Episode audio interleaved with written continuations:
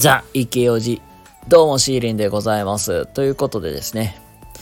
えー今日も収録撮っていっております。そして今日もね、配信聞いていただきありがとうございます。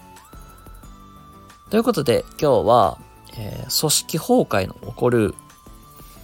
たった一つのことっていうテーマでお話ししていきたいと思います。ということで、えー今日もね、しばしお付き合いいただけると幸いです。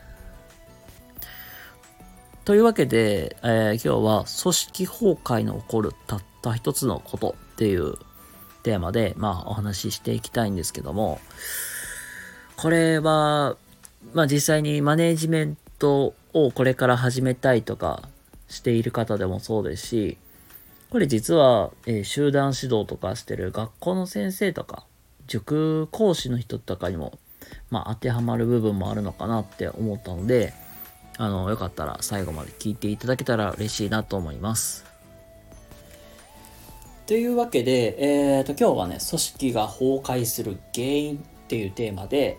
えーお話をしていこうかなと思いますけども、えー、と結論から言うと、ルール作りとか、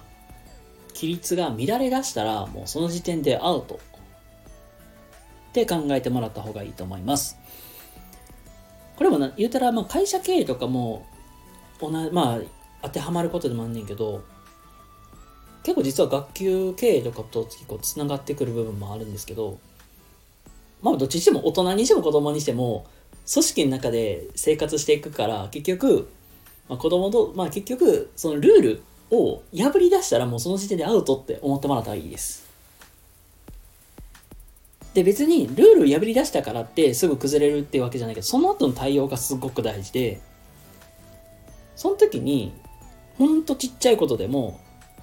これはダメだよってしちゃダメよって言ってるか言ってないかっていうのが大きな違いなんですよ。これね僕実はね大学卒業してから学級担任っていうまあ言うたら僕学校の先生を最初してたんですよ。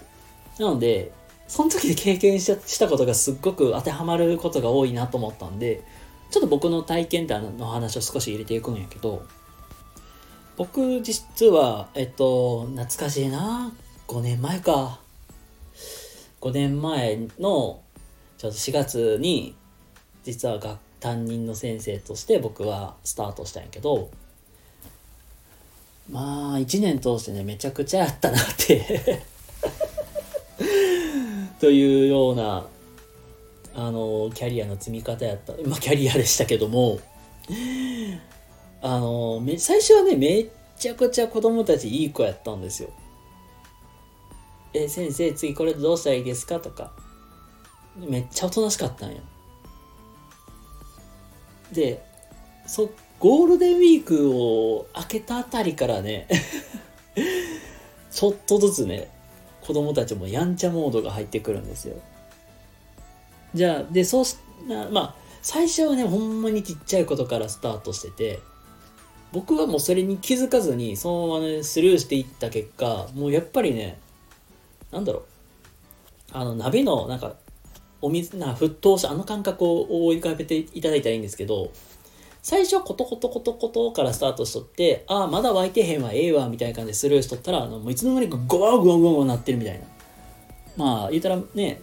結構気づい、掘ってたら、あ、やば、みたいな。めっちゃ湧いとるやん、みたいな状態になるような感じで、まあ、すっごいことになったわけですよ。で、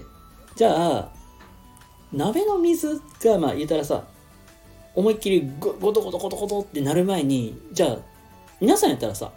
火をさ弱くするかさ冷たい水入れてさあのーできるだけさ沈静化するようにさせると思うんですよ、まあ、言うたらその対処を早くするかしないかでだいぶ変わってくるのと同じであのーこの対処の仕方が本当に大事。でまあ、実際に、あのー最初にも言ったけどルールとか規律を破り出した状態破り出したらダメよみたいな話を最初したと思うんやけどちょっとそこに立ち戻るんやけど言ったらそういうなんかルールを破り出したちょっと規律をちょっと乱し出したみたいなそういう状態をスルーしていった結果ゴトゴトゴトゴトってなっていってしまっていてでそれを対処するのが遅くなった結果あやばいどうしよう抑えられへんみたいなことになってしまうんですよ。でそのなんか冷たい水入れたり火をやめたりみたいなするこのなんて手立てアプローチっていうのを早くするんやけど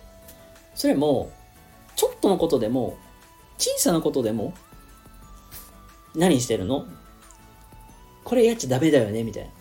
そういう声かけってほんま大事なんですよ。それで、なんか乱れてたら直させるであったりとか、できてないことだったらやらすようにするみたいな。そういう声かけってほんまに大事なんですよ。っていう感じで、今日の話ね、もうここからまとめに入るんやけど、実際に、あの、ルールとか規律っていうのをしっかり守らせるとほんまに大事で、ここをやっぱりないがしろにするとか、もうちょっとのことでもええわみたいなスルーしていった結果、やっぱり雰囲気悪くなるんですよ。あ、この人、この人破ってるのになんで注意せえへんのみたいな。であったりとか、あ、もういい、え、別にこれでも OK 言われてたし、まあいいわみたいな感じで、まあいいわが、ね、続くと、結果全体的にダラって乱れちゃうんですよ。これがやっぱり、あの、組織が崩壊していくっていうもう本当、まあ、前兆であったりとかもうこれがまあ最終形態になっていくんやけどその前に早く手立て打つか打たないかがほんまに大事なのでもう気づいたらもう嫌われる覚悟でね言うっていうのが大事だよっていうのが今日のお話のまとめでございましたというわけで、えー、本日は、えー、組織崩壊の原因というテーマでお話しさせていただきましたということで皆様、えー、今日も明日も素敵な一日をお過ごしください。それではまた次回どこかでお会いしましょう。またね、バイバイ。